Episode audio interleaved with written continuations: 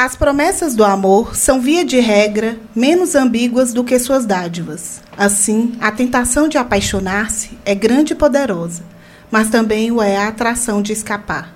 E o fascínio da procura de uma rosa sem espinhos nunca está muito longe e é sempre difícil de resistir. Sigmund Bauman. Bem-vindo, ouvintes, ao nosso podcast Tô de Altas, nono episódio, e viveram felizes para sempre. Repouso, Descanso, respiro, pausa, calma, fôlego, intervalo, um tempo, espaço. socorro. O mundo precisa de pausa. Ei, Ana, tudo bom? Oi, Lid, como é que você está? Tudo bom. Hoje eu estou bem feliz que a gente está com uma convidada aqui muito especial para nós duas, né? Verdade. Você quer apresentá-la? Então, como a gente tinha falado no episódio anterior, né, uma grande amiga nossa, a Juliane Nunes, que também é psicóloga como nós aqui de Montes Claros, e a gente convidou ela porque ela conversa bastante desse tema, né, que já de antemão o título chama um pouquinho de atenção. E é falar sobre amores líquidos, não sei se os nossos ouvintes já escutaram, né, esse esse novo tema, né, algo bem atual. E a Juliane tem falado bastante disso nos posts, né, no Instagram dela, como professora e também em terapia de casal, né, que também é uma referência aí pra gente. Então, quero agradecer de antemão, Ju, a sua participação e disponibilidade por estar aqui conosco. Eu que agradeço, meninas, né? É uma honra sempre essa oportunidade de compartilhar espaços com vocês. Né? Nessa nossa trajetória a gente tem dividido bastante, né, bastante espaço e é um tema, né, que por mais que se passe o tempo, relacionamentos é um tema que perpassa, né, todos os contextos, os momentos históricos e sempre vale a pena estar tá revendo e repensando sobre eles. Uhum. É, quando a gente começa falando sobre é, amor líquido, né, Ju, tem uma, uma por mais que seja um assunto moderno, é algo que tem se conversado bastante a respeito dele. Pelo menos entre é, profissionais que trabalham com relacionamentos, como é o nosso caso. Então, antes da gente começar a perceber como ou falar como isso acontece dentro do nosso, é, dos nossos atendimentos, até das nossas publicações, é, a gente vai contextualizar um pouco, só para que o nosso ouvinte saiba do que, que nós estamos falando, já que é, nem todos estão inseridos, né? Nem todos os ouvintes estão inseridos nessa, nesse lugar da discussão sobre relações. Então, é, esse é um conceito muito abordado por Zygmunt Bauman, né, que é justamente o que fala da frase que a gente inicia esse podcast, que ele tem trazido muito essa ideia de uma modernidade líquida, que seria uma sociedade em que é, todas as relações são baseadas nessa questão mais fluida. Nada se fixa, tudo, nada toma uma forma fixa. É, porque não se pensa ao longo prazo, não se consegue traduzir os desejos né, em um projeto de longa duração. É, essa questão que a gente tinha antes, né, de começar a, a, a trabalhar a nossa vida profissional a longo prazo, isso é, não acontece nas moder na modernidade líquida. Né? Então, não se pensa em um trabalho que não satisfaz. É, a gente antes formava trabalhava e já se pensava que esse trabalho seria o nosso sustento e também onde a gente ia aposentar. Né? Então, essa modernidade líquida é aquela questão em que uh, o mercado é ditado também pelas questões do capitalismo.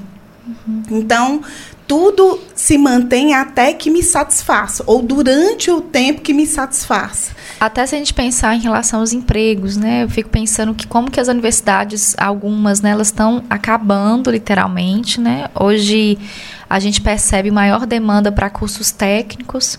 Que são mais rápidos. Que são né, mais gente? rápidos. Então, hoje eu vejo, não sei se a Juliana também percebe, se a gente pegar essa geração que está que tá vindo, né? Tem pouca discussão sobre faculdade, o que se quer fazer, tem é, ter um foco muito maior no trabalho, né, na força de trabalho, do que naquele, naquela coisa, né, de que para ir para uma faculdade, a dificuldade de entrar na faculdade, passar cinco, seis anos na universidade, pensar numa pós, né, aquilo tudo, né, que demandava um longo processo para a gente chegar no mercado de trabalho, me parece que isso está um pouco mais rápido, né, não sei se com um processo mais rápido ou sem processo, enfim, né, ou pelo menos sem uma reflexão sobre esse trabalho, como que esse trabalho vai impactar na vida do outro e na própria vida do trabalhador. Como é que você também percebe isso, Ju? É, uma coisa que vocês falaram que eu acho muito importante é que tudo precisa ser localizado num contexto histórico. Né? E isso traz uma possibilidade que é a de, de perceber que nem tudo é produzido no mundo interno. Uhum. Então, quando a gente está falando de uma modernidade líquida, a gente está falando onde luta, investimento, né, processo é considerado fracasso. Então, se não aconteceu rápido, é porque não vai acontecer. Porque não deu certo, né? É, ou que não deu certo. Então, é, é a luta é falência, a luta é fracasso. Uhum. E quando a gente coloca no contexto histórico, a gente localiza a questão do casal, né? Nessa, nesse mesmo viés, onde se não deu liga de início, é porque não é para ser, onde as frustrações não, não cabem acontecer. Então a gente precisa olhar para isso como fenômeno social. Uhum. Exatamente. É, e quando é fenômeno social, algo que é bom nisso é porque há uma produção em cima.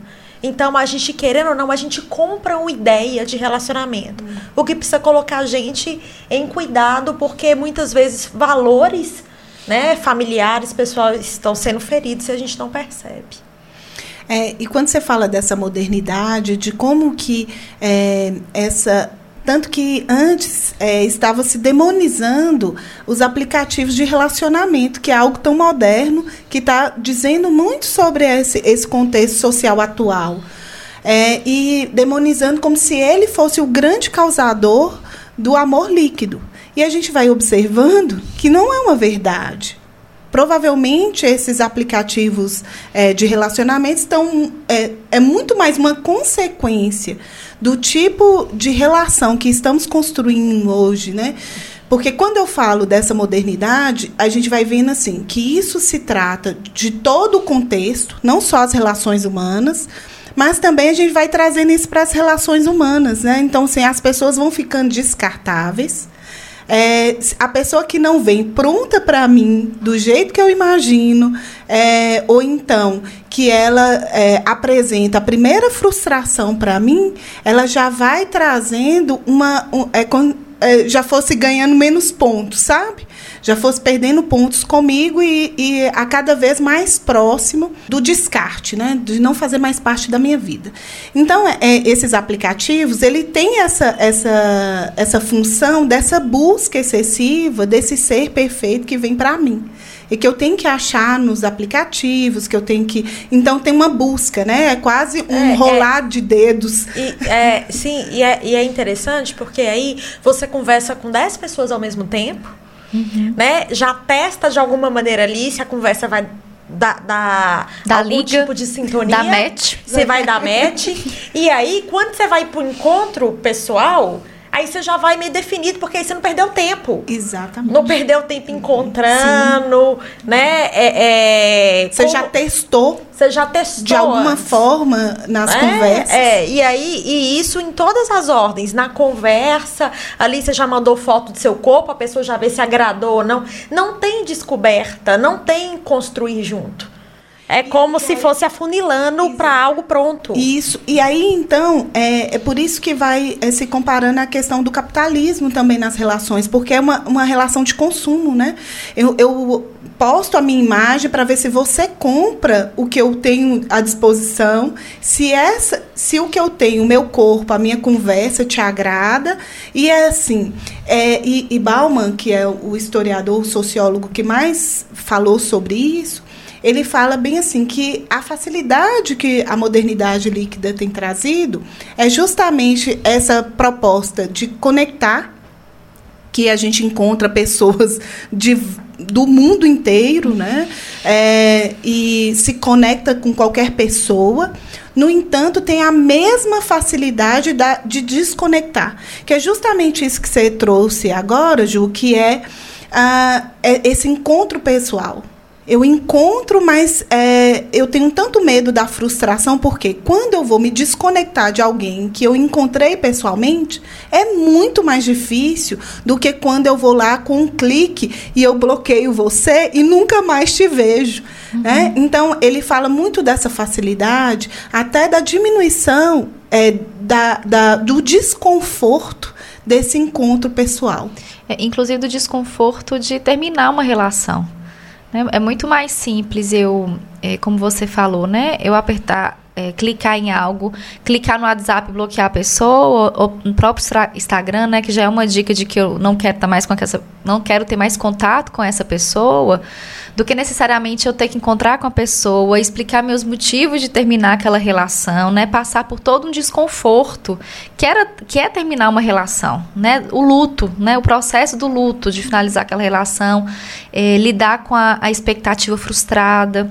E eu fico pensando que é, talvez isso tenha base também na própria educação é, que os pais têm, têm trago, né? Talvez por uma por um um passado de educações muito autoritárias, em que não era permitido muita coisa, ou permitido qualquer escuta desse sujeito. Ou escolha, né? Ou escolha, né? Que de alguma forma acabava é, no frigir dos ovos de um jeito diferente, acabava sendo líquido, né? Porque um excesso de frustração faz a gente também não querer ter mais frustração, né? Então a gente quer ficar longe disso por um, por um monte de vezes que a gente teve que passar por algum modelo autoritário. E aí a minha fuga é para um outro extremo, né, que é não ter frustração e que também não é nem um pouco saudável, vamos dizer assim. Então, no momento que os pais saem do autoritarismo para ser permissivos, né, ele também é, acaba colocando um cenário para o filho de muita facilidade, né, de pouco processo, né, de poucas conquistas e desejos para que determinada conquista aconteça.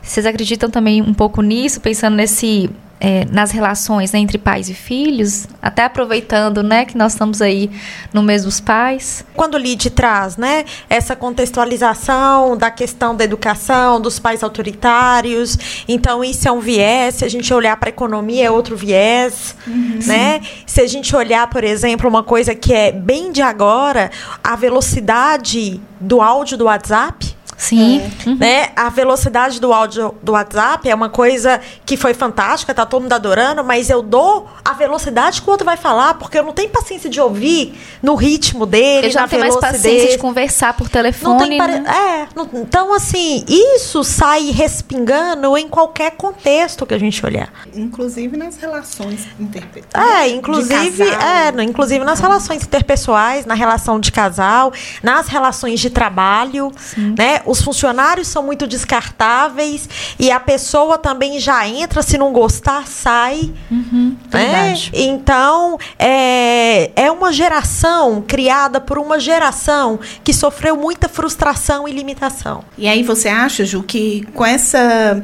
É, evitação, né, vou colocar assim, desse processo de se frustrar, as pessoas têm se tornado muito mais covardes nessa, nesse contato com com o outro, com essa exposição das relações, desse é, do se posicionar na vida, de, de é, cometer erros, é, porque quando a gente está trazendo essa questão assim que eles evitam até os encontros pessoais para que não tenha o desconforto de se desconectar cara a cara você acha que isso pode estar trazendo uma, um, pessoas menos corajosas para essas relações e para as frustrações que podem é, ser ocasionadas dessa, dessa relação?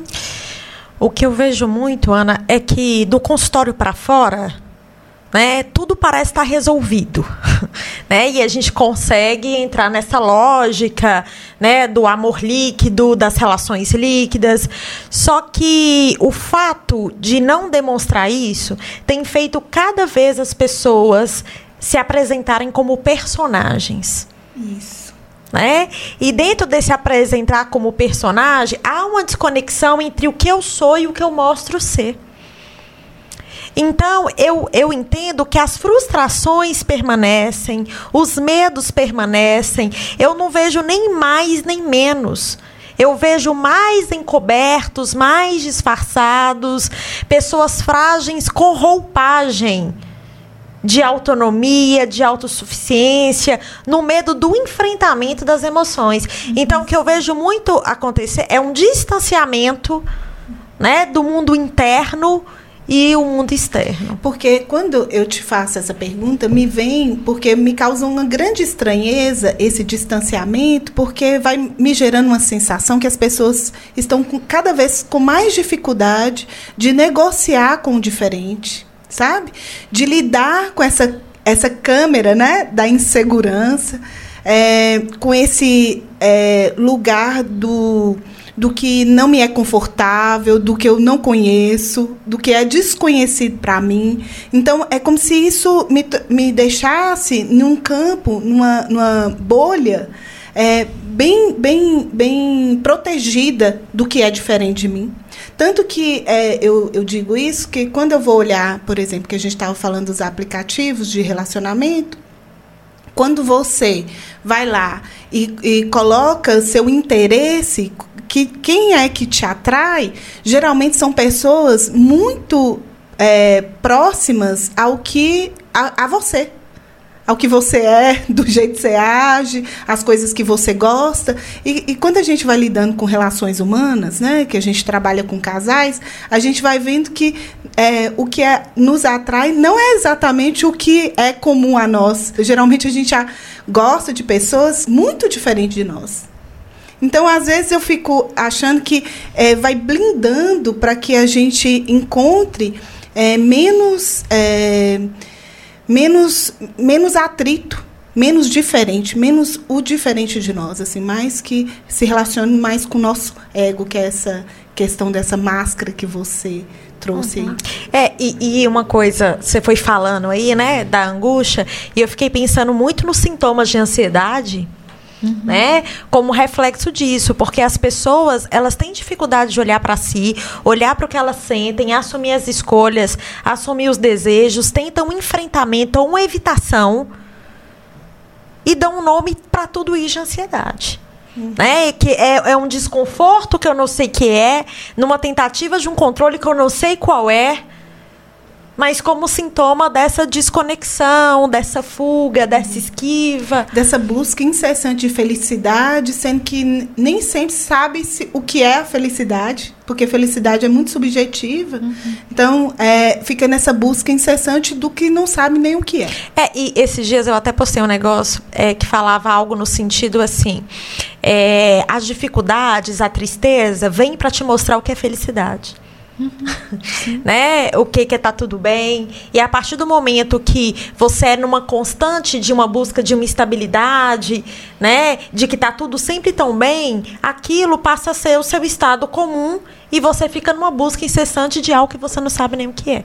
Uhum. Né? Então, isso é uma grande dificuldade na vivência das relações hoje. E, e que né? é o que você havia trago, né? Dessa pouca fluidez mesmo entre razão e emoção, né? É, é pouco pouco contato de alma, né, que, as que eu percebo isso muito. Um distanciamento do que é sentido, do que é propósito, né, é, e é o que você havia pontuado, né, a gente só vai sentir alegria se a gente também viver uma outra face da moeda, né, como se a gente colocasse cada sentimento em um potinho e vivenciasse isso, né, a gente precisa viver é, sentir tudo para sentir. A gente precisa até visitar um pouco, né? Que a gente está falando do amor líquido, a gente precisa visitar o amor romântico que é o passo atrás nisso, porque é nesse encontro, assim, né, da tese com a antítese, que a gente vai pensar numa possibilidade de síntese na frente, que abarque um pouco Sim. de tudo que a gente tem vivenciar.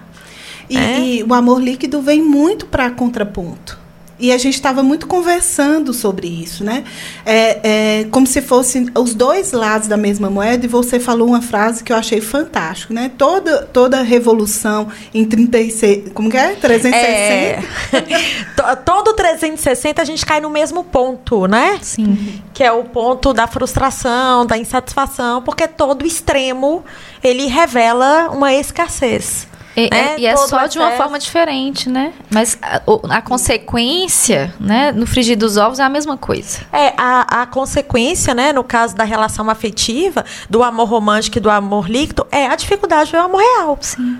Então a gente fica é fugindo do enfrentamento do amor real. Então, meu povo, bora falar de amor romântico, já que a gente falou de amor líquido.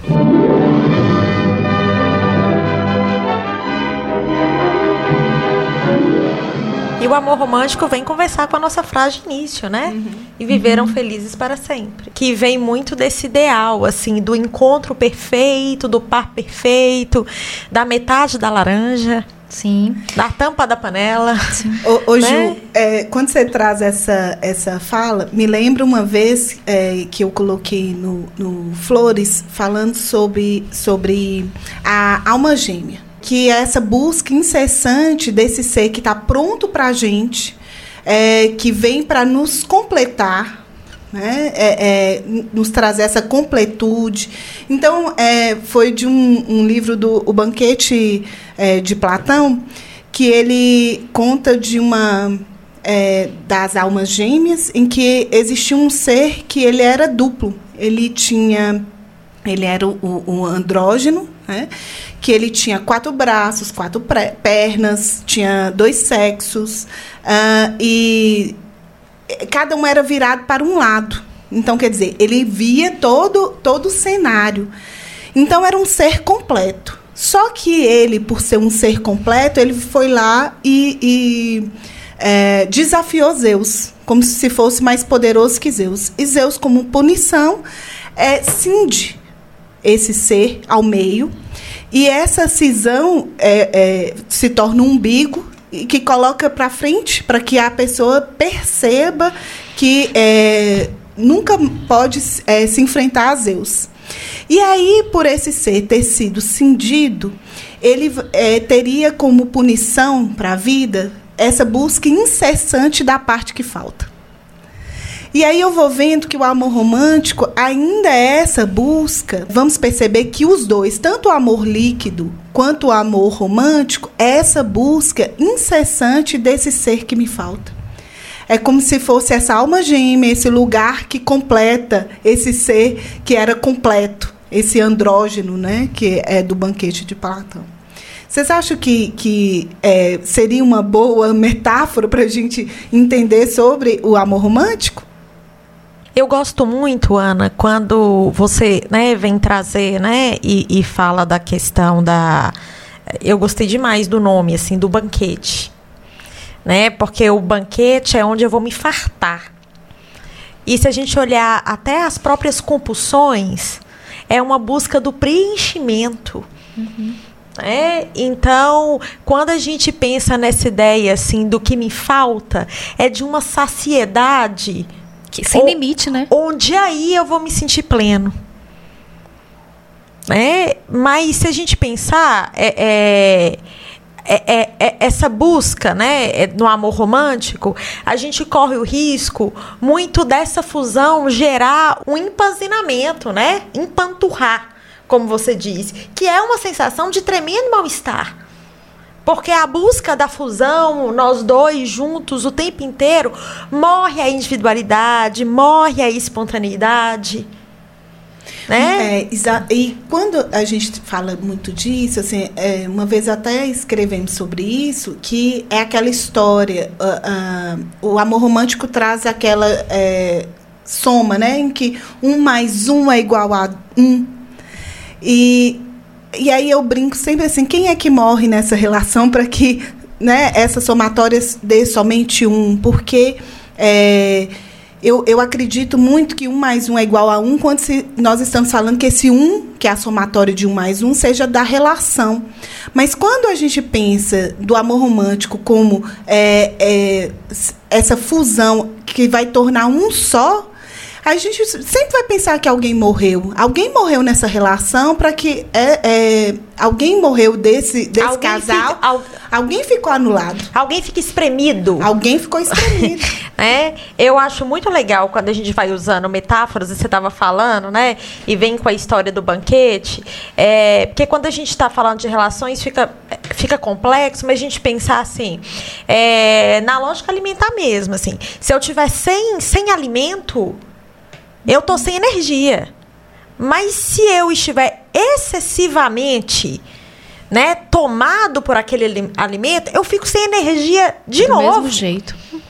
Né? Porque eu preciso ter a energia necessária para que eu pegue impulso, para que eu vá, que haja permissão de diferenciar. Então, por isso que a gente precisa pensar muito assim, né, na questão dos tipos de apego.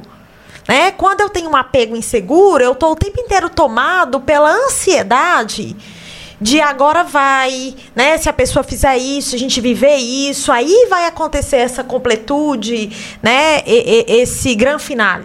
Pensando na lógica dos apegos, a gente tem um apego ansioso, que é essa sensação, né, interminável que eu tô a um passo, né, dentro do amor romântico de viver aquilo.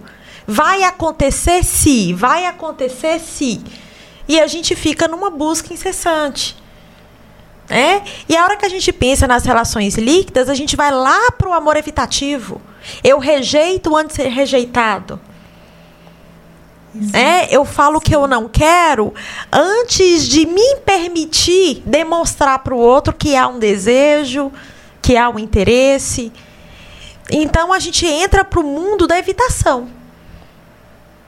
Porque tudo que diz respeito ao apego seguro, eu me permito sentir. Porque a dor também é sentimento. É, e ela está presente em qualquer contexto da vida e a gente quer eliminar ela da relação afetiva.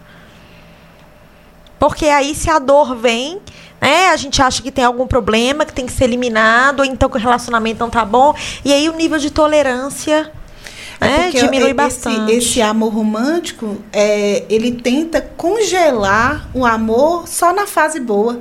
Exatamente. Uhum.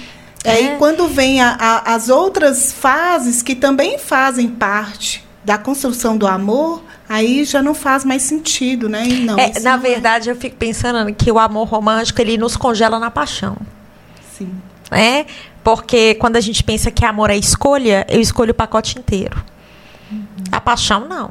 A paixão, eu estou totalmente conectado com a melhor versão da pessoa. Eu elimino qualquer é, condicionante que saia da minha idealização. Eu estou totalmente presa às minhas sensações.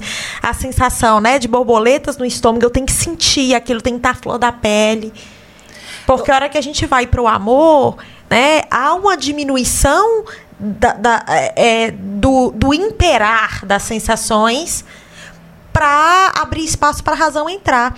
Uma vez eu ouvi o autor falando uma coisa que eu achei assim fantástica. Ele falou assim: graças a Deus a paixão acaba. Porque senão o mundo não funcionava. Uhum. Há um rebaixamento do nível de consciência das pessoas. e elas não conseguem né? É, é, fazer as coisas e viver porque elas são completamente apegadas às sensações. E é tão é, fantástico isso que você está falando, de porque talvez entre um amor romântico e o amor é, líquido, né? Como que a gente precisa criar um filtro né, nesse meio do caminho, porque não é que a gente também tem que aceitar tudo de uma relação, né? Porque ela se torna uma relação abusiva, mas a gente precisa ter um filtro para fazer essa escolha, né? Talvez não seja o, o parâmetro seja de um amor perfeito, né? Ou um parâmetro de um amor que vai ter todos os tipos de abusos, né? Mas que a gente possa é, com um nível maior de consciência, instalar um filtro em que a gente possa detectar em que relação eu quero estar. Né? Se eu estiver é, entorpecido pela paixão, né, por esse nível de amor romântico, né, ou muito enfraquecido lá no amor líquido, né, de que qualquer qualquer coisa que eu não goste, eu corte a relação, que me deixe vulnerável, eu, eu, eu esse filtro não vai funcionar, obviamente, e aí eu não tenho de fato uma relação. Né? Se o meu filtro for é, eu não quero sentir nenhuma frustração ou eu quero viver um amor perfeito, provavelmente eu vou viver, é, não vou viver uma relação consciente. E não, não experimento real, né? Fica Sim. no ideal. Porque eu me apaixono pelo que eu imaginei de você. E não mais é uma- exatamente do que o que é você em si. E mais uma vez eu entro na idealização como do amor líquido também. Agora, Ju, você falou que eram três apegos. Qual que é o É. terceiro? É o apego seguro. Ah, o né? apego seguro. Então a gente já falou é, dele, que né? é onde você fala aí, que é desse. E a hora que você tava falando isso, é, Lid, voltando lá no contexto histórico, é como se fosse assim: a média não é bom, né? Ou é sucesso ou fracasso. Uhum. Então, a relação onde não tem tudo o que eu quero, ela é uma relação fracassada. Uhum. Ou então eu nem entro nela.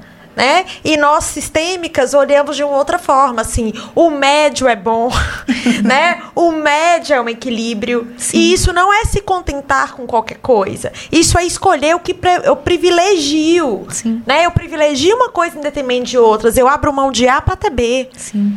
Quando você fala essa coisa de estar no meio do caminho, né, assim, no médio, né, mal sabem, né, as pessoas que esse é o melhor caminho, assim, né, porque também estar é, num, num alto nível, que seja econômico, né, é, numa relação de poder, como que isso exige é, várias condutas que muitas vezes não são éticas, muitas vezes pode prejudicar o outro, muitas vezes eu posso me machucar nesse tipo de relação.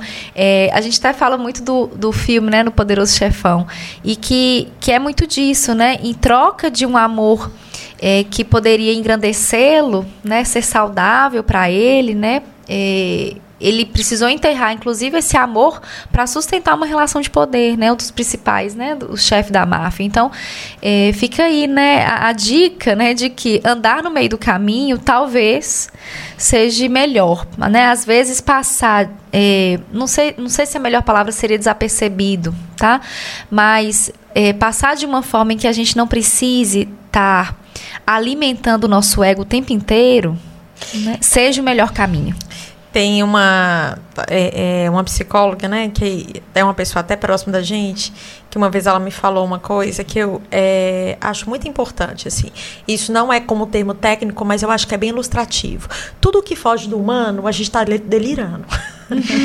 né? Então, assim, toda idealização né, que é o que Liz está falando do meio do caminho, toda idealização, ela está nos desconectando.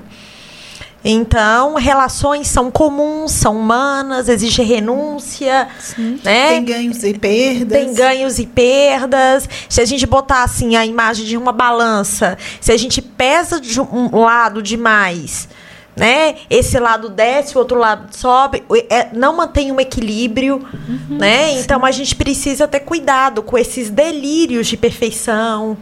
Né? Ou delírio de incompletude, ou delírio de liquidez, é um monte de coisa que a gente fica preso para sustentar um ideal. E como que isso é, é alimentado desde quando a gente é criança, né? Quando a gente vai ler as historinhas lá de contos de fadas, né? Não é à toa que a gente também escolheu o título é, da princesa que é salva pelo príncipe e que ela vai ser só feliz porque ela vai ser salva pelo príncipe, vai casar e viver felizes para sempre. Então, como o nosso imaginário, né? É quase que arquetípico mesmo, né?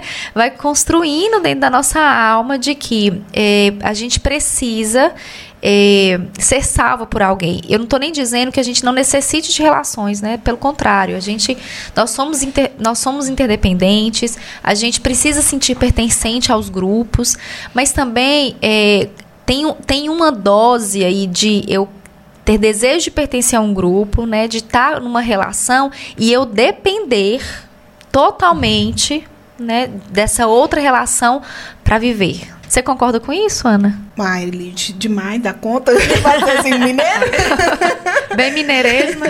É, quando quando é, a gente vai pensando né, nesses dois pontos da mesma moeda, né, essas duas faces, eu vejo que é sempre essa busca da perfeição na- nos dois amores. Né? É, esse, esse amor perfeito feito exatamente para mim. Essa ideia né, do príncipe encantado, tanto nessa questão do é, ele vai me encontrar ou eu vou encontrá-lo, Né? Tanto que é por isso que eu vejo tantos cliques É. né? nessas. Para o extremo não existe príncipe, somos todos sapos e vamos vivendo aí do jeito que dá. É, então Né? aí a gente fica nessa permanente busca, né, do, do enfim. Até por isso que eu trouxe essa historinha aqui, né? Já tô lendo pra minha filha. Preparando ela pro que vem, é, né, é, embora ela já tenha lá uma formação do ar- dos arquétipos dela, porque né, isso tá na nossa sociedade, mas é um livrinho que eu comprei, inclusive, de um psicólogo que chama Até as Princesas Soltam Pum. E eu amo esse livro, né? Porque já começa a desmistificar essa história da princesa perfeita, né? E que, de fato, né? Até as princesas soltam pum. Então, dica aí para os papais e mamães, né? Para leitura com os pequenos. Já tô antecipando, né? A dica do nosso podcast, só para fechar esse bloco e a gente partir pro amor real. Bora lá?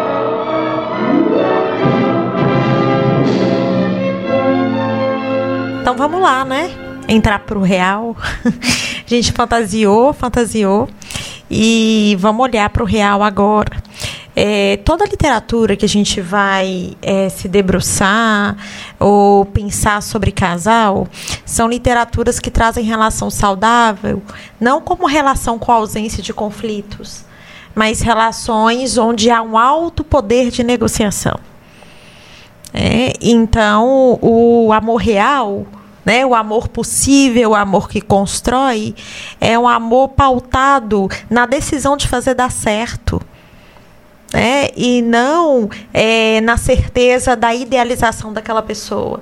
E a partir do momento que eu resolvo fazer dar certo, eu estou disposto a negociar, eu estou disposto a abrir mão, eu consigo é, minimamente olhar assim: olha, existe o nós, mas a vida não é feita de nós. Existe um eu, existe o outro. Né? Então, nos processos terapêuticos, a gente busca muito esse espaço, assim. Então, quando um diz assim, ah, mas eu não gosto disso no outro. Né? Mas vamos olhar o tanto que aquilo interfere na relação, diz de você ou não diz de você, e cabe a você, inclusive, aceitação.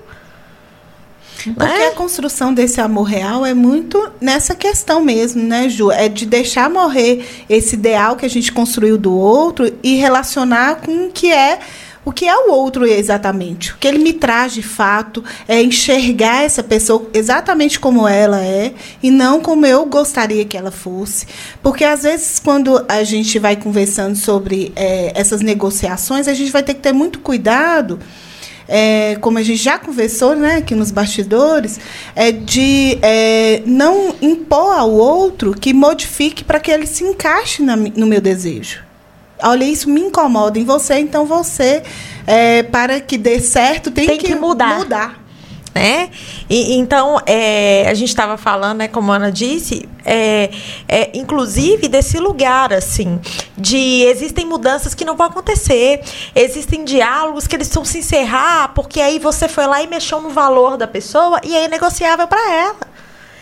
Então, se a gente pensar o relacionamento como um pacotinho, a gente escolhe esse pacote, não é porque ele só tem coisa boa, é porque esse pacote reúne mais coisas boas estão mais conectadas com o que tem valor para você do que com coisas que te desconectam. E eu né? fico pensando assim, que é, é muito difícil mesmo a gente. É, relação, né? Relacionar com outro é muito complicado. Lidar com a o que é diferente de mim, eu ter que também que lidar com o meu real para que lidar com o real do outro é muito complicado, mas eu fico pensando assim, o quanto que seria chato uma relação de perfeitos de duas pessoas que são perfeitas, que não precisam ser convocadas em algum ponto para ser diferente. É, alguém que eu não preciso é, negociar, alguém que eu não preciso é, me modificar também para que é, é, a- essa relação funcione de uma forma mais, mais saudável. Eu fico pensando, ia ser muito chato. E eu acho que um bom exercício, assim, é a gente ser empático, né? Então, se eu me coloco no direito de que o outro precisa mudar para encaixar na relação, como é que eu me sentiria se o outro convocasse a mim a mudar tudo que eu acredito que é importante para mim? Né? Então, a gente precisa fazer esse exercício, né, de, de ir no lugar do outro, né? Então, quando outro me pede que eu tenho que parar de acreditar naquilo, ou de que fazer aquilo, coisas que eu acredito que é importante para mim, como que eu ia me sentir? né? Provavelmente é um processo de anulação, né? De, de desconsideração, né? Pelo que eu sinto e pelo que eu acredito. Então, é um bom exercício, né? De convidar o, o casal né, a, a, olhar dessa forma. É, e Lid falou uma coisa importante que é em relação ao olhar, e a gente às vezes fica muito focado na busca da mudança. Uhum. Mas às vezes o que está precisando é a mudança do olhar. E a maturidade, a sabedoria traz isso. Então, quando você vai conversar com alguém sábio, ele está vivendo o mesmo contexto ali, está inserido na mesma, na, na mesma situação, mas a forma como ela olha é diferente. Então, eu acho que os casais desapegarem um pouco da mudança de atitude e se responsabilizarem para a mudança do olhar, né, é um ganho fantástico. Porque eu não vou ver né? Tem uma frase que eu adoro, assim. É, quando eu decido que eu não vou ver, não adianta você tentar me mostrar. Uhum. Porque eu já criei um estereótipo, eu já acho que eu sei. Eu já coloquei uma lente. Né? Eu já coloquei uma lente onde eu vejo aquilo. Esses dias eu estava atendendo um casal e aí um dos dois falou assim: Ah, mas eu pedi ela para fazer e ela não fez. Ela falou assim: Mas eu fiz sete horas, mas era sete horas? Eu queria uhum. cinco. né? E não consegue nem sustentar o porquê que é assim, mas é porque tem que ser no meu desejo, no meu tempo. Uhum. Porque o nosso cérebro, ele é treinado para ver o que ele quiser. Uhum.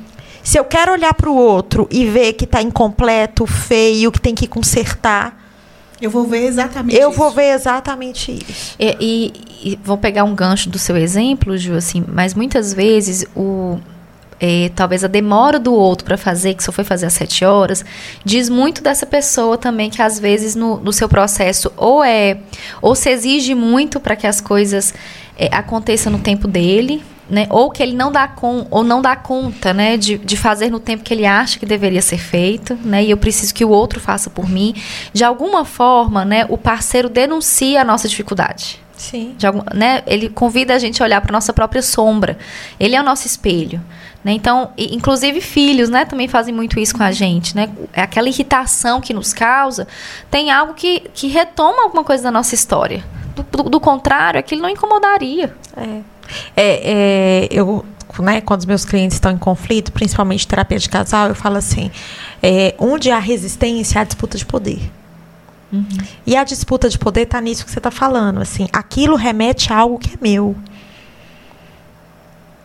Né? Então, aquilo não é necessariamente uma questão do casamento, do casal, de um conflito do casal, mas aquela forma como você disse, aquela forma como foi colocado, me remete a algo na minha história que eu me recuso a ouvir.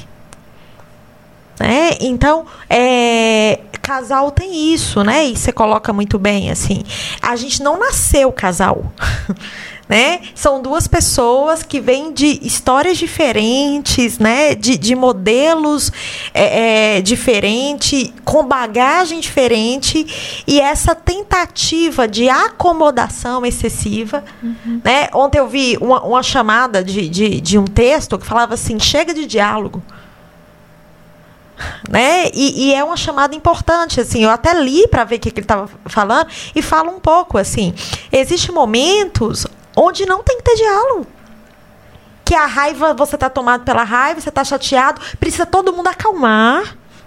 Porque na tentativa, de novo, de resolver, porque a gente brigou e tem que resolver agora, tem que resolver rápido, e, tem, e a gente tem que negociar, porque tem que chegar a um ponto em comum agora, faz com que os processos sejam todos atropelados. Sim. Então, é, é, é, de novo a questão do extremo. A negociação em excesso, um diálogo excessivo, né? Tudo que é demais, uhum. a gente descuida. Uhum. Vira palestra, né? É. Então, tem aquelas palestras que a gente não gosta muito, meio chato, que a gente chega a dormir, né? É. Então a gente só pega os pontos importantes, assim, né? Então, é, é, é, como que a conversa ela precisa ser muito objetiva também em é, alguns e, momentos. E isso tem muito a ver com o livro que você trouxe ali sobre brigas no casal e na família. Uhum. Né? Essa questão de aprender a brigar. Porque toda vez que eu for brigar, eu preciso saber, eu quero chegar aonde essa briga está construindo o quê? Que solução, né? Que a gente tá Porque tá senão vira palestra. Uhum. Onde eu vou dizendo para você, olha, eu sei, você não sabe, e eu digo para você o que, que tem que ser da sua vida. Tanto que tem que ter um feedback, né? É, é uma, uma, reflexão se aquela conversa valeu a pena. Porque se ela não valeu a pena, ela foi jogada no lixo. É. Né? Não serviu de nada. E as pessoas entendem assim, ah, lá em casa tem pouco diálogo. Mas o que é diálogo? Né? Então as pessoas estão olhando para o diálogo como se fosse, é, é, né? desculpe as palavras, mas vomitar tudo que quer. Uhum. É, então precisa ter cuidado com as palavras, né? A intimidade ela não pode se tornar descuido. Sim. Né? Nessa construção do nosso jeito de ser. Quando a gente estava estudando, você trouxe um, algo importante, talvez seja um ponto aí para a gente fechar esse bloco, mas que eu achei extremamente interessante e eu acredito que os nossos ouvintes também vão gostar, que era sobre TED na relação. E você havia trago é, quase que uma tradução né, de, desse termo. Queria que você falasse um pouquinho disso. É, é, eu ouvi esse termo, né? E, e também é relativamente novo para mim, em um curso de casal que eu fiz. É, do pessoal do Grupo de Milão, que o Grupo de Milão é um grupo importante para nós, né, da abordagem sistêmica, que é, eles trazem que a frustração na relação, o tédio na relação, na nossa sociedade, é atribuído ao tempo de relacionamento. Uhum. Né? Então, necessariamente, relacionamentos longos, né? É, casamentos ou namoros longos, o tédio está no tempo. Só que quando a gente coloca a responsabilidade do tédio, do cansaço, do desgaste no tempo, eu me desresponsabilizo. Porque o que, que eu posso fazer com o tempo? Uhum. É? E, na verdade, o tédio ele vem da morte da individuação na tentativa da fusão. Porque eu vou tentando tanto me adaptar como se aquilo fosse um padrão né, de funcionamento ideal, até dentro do amor real, vamos negociar, vamos negociar, que todo mundo vai morrendo tanto para se fazer caber, que o tédio tá na perda do que inclusive encantou. Porque tem uma coisa legal também que normalmente o que nos encanta é o que nos desencanta. Sim. aquilo que faz da pessoa ser um diferente e não chamar atenção é aquilo que a gente briga depois. Sim. É? E a partir do momento que ele vai perdendo, esses dias no Instagram, eu até coloquei, né? Fiz uma brincadeira com a música sertaneja. Né? E, e diga-se de passagem, você é ótima. Vamos combinar que essas coisas de amor tá bem no sertanejo. Tá bem no sertanejo, eu bem, sou bem chegada. Das dores é, do amor também. É, eu sou bem chegada no sertanejo, né, Lid? Lid também tem gostado bastante ultimamente. Tá me levando pra esse campo, meu Deus. É, e, e uma música que fala um pouco disso, assim, do tédio, né? Que é aquela música, né, que fala: deixei de ser cowboy por ela, deixei de ser peão por ela Uhum. Aí eu me enganei por ela. E aí eu decidi voltar, né? E aí no final, ela, né, no final da música ele coloca assim: "E por não ser mais peão, ela resolveu me abandonar". Uhum. Né? Então ele deixa de ser peão por, por ela, mas ela encanta pelo peão. Então, nessa, o tédio vem disso, assim, o fracasso, o cansaço da relação, pela perda dessa possibilidade de ser vivo. É porque é, tem uma frase que é assim: nem tudo o que eu quero é o que eu desejo, né? Porque é justamente isso. Às vezes eu fico colocando as coisas no ideal, encaixando as pessoas nesse esse ideal, mas o que me encanta é aquela essência que me, que me cativou no início. Eu acho que, e, Lid, é, e Ana fala nisso, né? Como a gente gosta muito dessa história de metaforizar, é igual a harmonização facial tá trazendo para as pessoas um questionamento atual. Uhum. Né? Você tenta tanta perfeição que fica desarmônico. Uhum. Verdade. Porque há uma harmonia na desarmonia. Na desarmonia há um crescimento. É o que eu estava falando, né? né? Há um é, é contorno melhor. Que esse, essa imperfeição é, é encantador. É humano. É humano, é, é, encanta, traz vida, né? E é leve. É, leve. é espontâneo, é leve. Então, quando é a gente. Belo, né? É Porque... belo. Né? Não é perfeito, é belo. é belo. E um termo que você usou para sintetizar esse tédio na relação foi isso, assim, morte da individuação. Né? Eu acho que, que fecha bem, né, nosso bloco, né? Pensar que é, uma relação ela é, ela é de fato é constituída por dois, né? Aqueles dois indivíduos precisam existir. Dois vivos, né? Dois vivos precisam existir para ter um nosso. Uhum. Com certeza.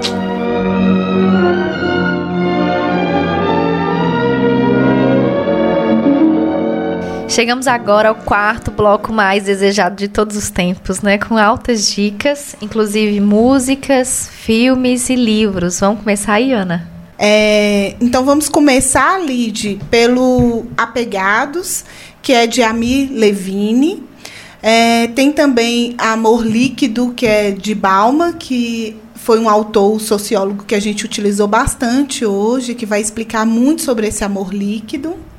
É, Enquanto o Amor Não Vem, que é um livro que eu gosto demais, que é essa preparação da, do nosso jardim interno para que o amor nos encontre. Tem também Complexo de Cinderela, que é muito esse, esse conceito do, do quanto que nós, mulheres, ficamos é, baseando nossa existência nesse, nesse conto de fadas. É, e esse convite né, para que a gente se torne essa mulher re- mais real, não fique esperando que o homem venha nos resgatar. O Amor para Corajosos, de Luiz Felipe Pondé. O Casal Nosso de Cada Dia e Brigas na Família e no Casal, de Solange Rossé. Então vamos pensar, né, é, em alguns filmes, né, que são eles que fica a dica para vocês, que é possível olhar um pouquinho sobre essa relação, né, é, de casal, né, da forma de viver o amor. Então vamos pensar em Felicidade por um Fio, Resgate do Coração, Um Divã para Dois, Um limite entre nós. Um Limite entre Nós. Qual mais? Separados pelo casamento. O Amor no Divã, que é um filme brasileiro bem interessante. E em homenagem ao Paulo Gustavo, né? O Homem São de Marte é pra lá que eu vou, que conta essa busca incessante, né, da protagonista ao seu príncipe encantado, né, que possa salvá-la aí também.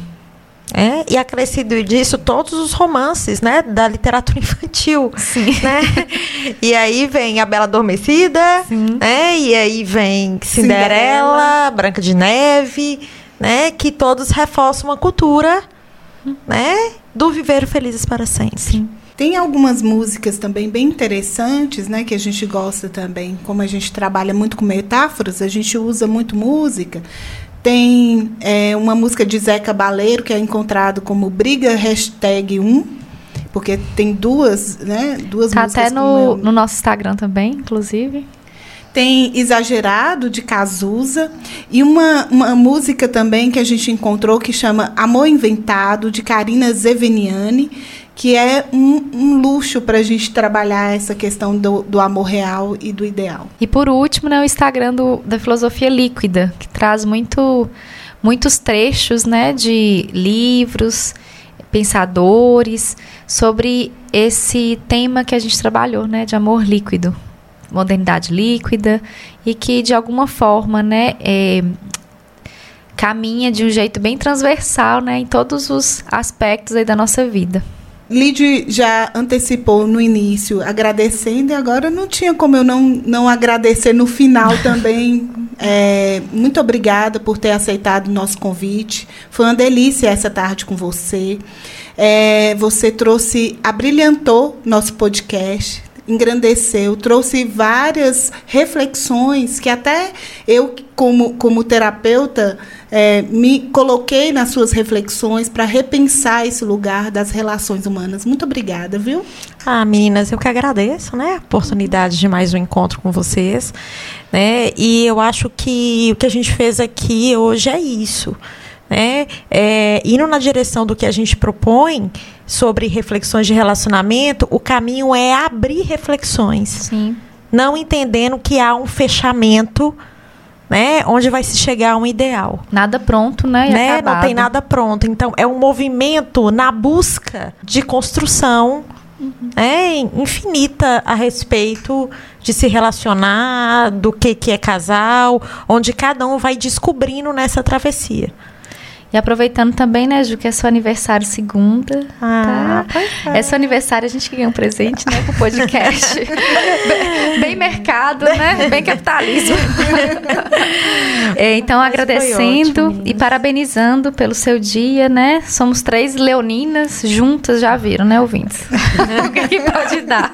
Essa história, a, a verdade é que deu muito energia, certo, né? que você A querendo ver- dizer, né, A Ju? verdade é que deu muito certo, né? Nós Deu três juntas, né? Sempre tem dado certo, né? E é essa é a nossa nosso desejo que a gente possa caminhar ainda muito mais juntas, tá? Nessa, nessa trilha aí da nossa vida. Tá bom, Ju? Muito obrigada e parabéns. Obrigada, meninas. Parabéns, Ju. Lid, foi um prazer é, esse nosso encontro também, amiga. Obrigada, ouvintes, por nos ouvirem até o momento. Espero que tenham gostado. Um grande abraço e até o próximo.